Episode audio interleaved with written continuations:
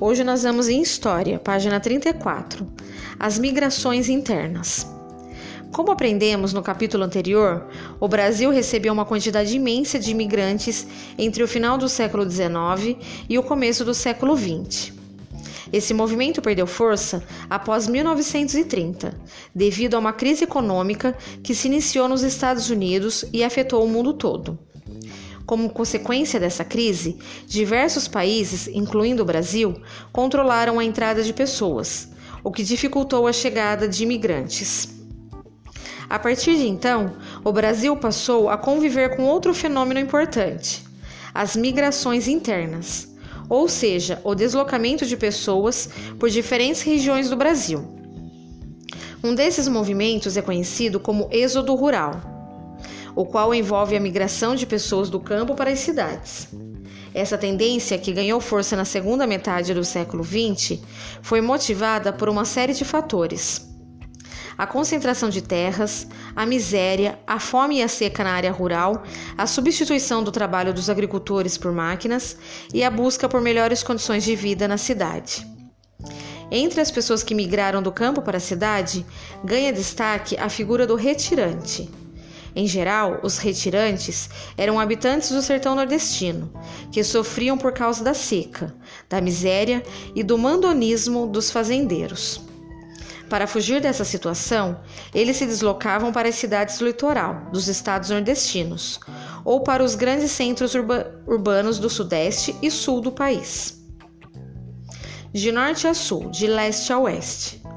As migrações internas envolveram o deslocamento de pessoas por diferentes estados do Brasil.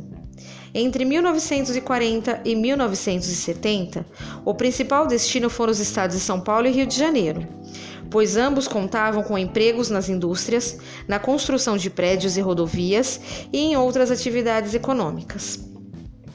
A maior parte desses migrantes era constituída de pessoas dos estados nordestinos, como a Bahia, o Maranhão, o Piauí e o Ceará. Na metade do século XX, um grande número de nordestinos deslocou-se para o Sudeste, em busca de emprego e melhores condições de vida, esses migrantes foram fundamentais para o desenvolvimento das cidades da região. Na imagem atual do Centro de Tradições Nordestinas da cidade de São Paulo. A partir da década de 1960, o Centro-Oeste recebeu milhares de pessoas, devido à fundação da cidade de Brasília. Muitos trabalhadores que participaram da construção da capital do país acabaram se estabelecendo por lá. Nos anos de 1970, o desenvolvimento da agricultura e da pecuária no Mato Grosso, Mato Grosso do Sul e Goiás estimulou a chegada de novos grupos de imigrantes, sobretudo do sul do país, onde a concentração de terras e o uso de máquinas dificultou a vida da população rural. Entre as décadas de 1970 e 1980, inúmeros habitantes do Sudeste e Sul migraram para o Norte. Naquela época, a ditadura militar estimulou esse deslocamento, pois desejava ocupar a região e desenvolver atividades econômicas, principalmente na mineração e na extração de madeira. Além disso, o governo militar financiou a construção de grandes rodovias nos estados do norte, como a Transamazônica, o que também estimulou a ida de trabalhadores para esse território. Inaugurada em 1972, a rodovia Transamazônica conta com mais de 4 mil quilômetros de extensão. Sua construção levou milhares de trabalhadores a migrar para a região norte do país. Na imagem, trecho da Transamazônica.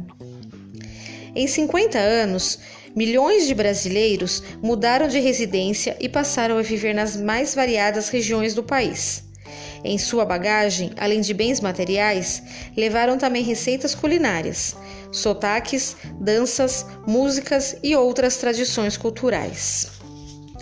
Nesses mapas, a gente tem as imagens das migrações internas no Brasil entre 1950 e 1960, migrações internas no Brasil entre 1960 e 1970 e migrações internas no Brasil entre 1970 e 1980.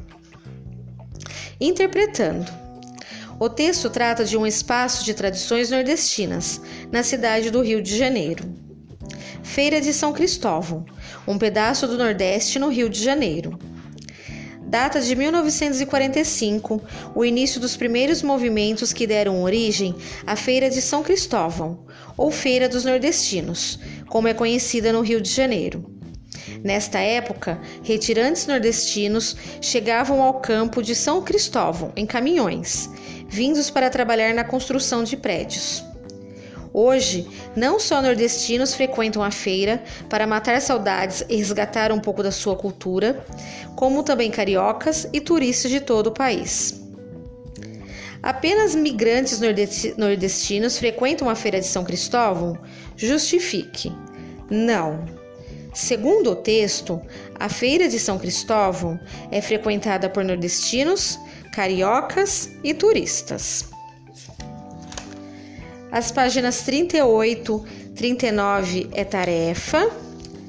A 40 nós não vamos fazer por se tratar de uma entrevista que vocês teriam que fazer com alguma pessoa. E a 41 também é tarefa. Um beijo.